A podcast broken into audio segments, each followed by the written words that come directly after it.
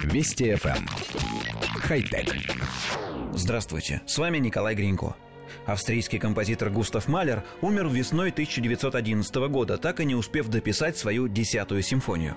При жизни он был знаменит как один из лучших дирижеров мира, но его таланты композитора мало кто ценил.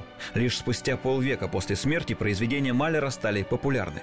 Незаконченная симфония номер 10 вызывала большой интерес, и многие композиторы дописывали ее. Правда, одобрения эти эксперименты не получили. Современные ученые создали нейросеть, которая проанализировала первые шесть минут 10 симфонии Малера и начала выдвигать свои варианты ее продолжения. Программа предлагала на выбор четыре варианта из 10 нот, затем человек выбирал из них лучший – После этого искусственный интеллект снова анализировал музыку и предлагал следующую последовательность нот.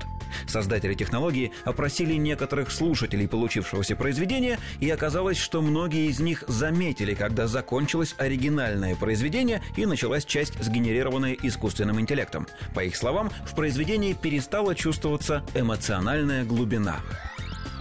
Коллектив редакции нашей программы считает, что подобные эксперименты вполне имеют право на существование. Понятно, что на данном этапе развития искусственный интеллект не может быть полноценным творцом, но рано или поздно этот момент обязательно настанет.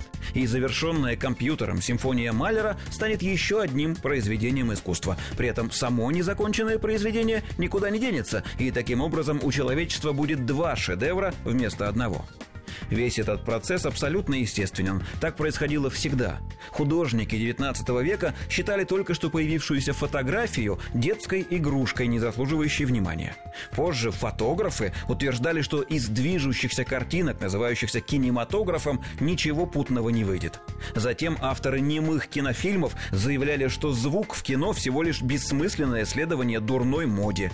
Потом то же самое стали говорить и о цветном изображении. Список можно продолжать бесконечно. Многоканальный звук, компьютерная графика, объемные изображения – все эти технологии поначалу воспринимались в штыки. В музыке то же самое.